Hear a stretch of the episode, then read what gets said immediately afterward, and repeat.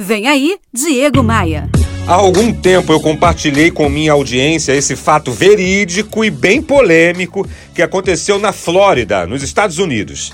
Debbie tinha uma chefe que estava doente e precisava de uma doação de rim.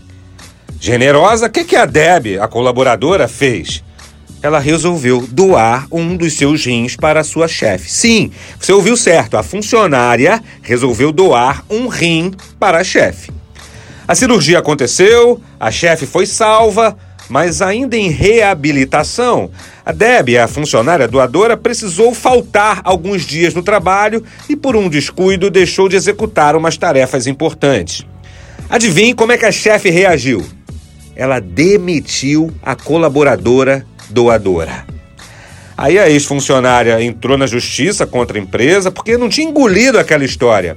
E a empresa divulgou um comunicado dizendo que Deb foi tratada de forma correta e que ela estava se aproveitando de um gesto de generosidade para fazer reivindicações sem sentido.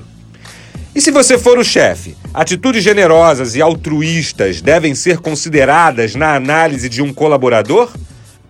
E se você fosse o colaborador, estaria disposto a doar o seu próprio rim para salvar a vida do seu chefe?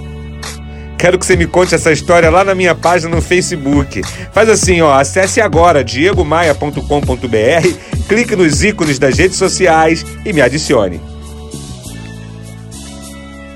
Bora voar? Você ouviu Diego Maia.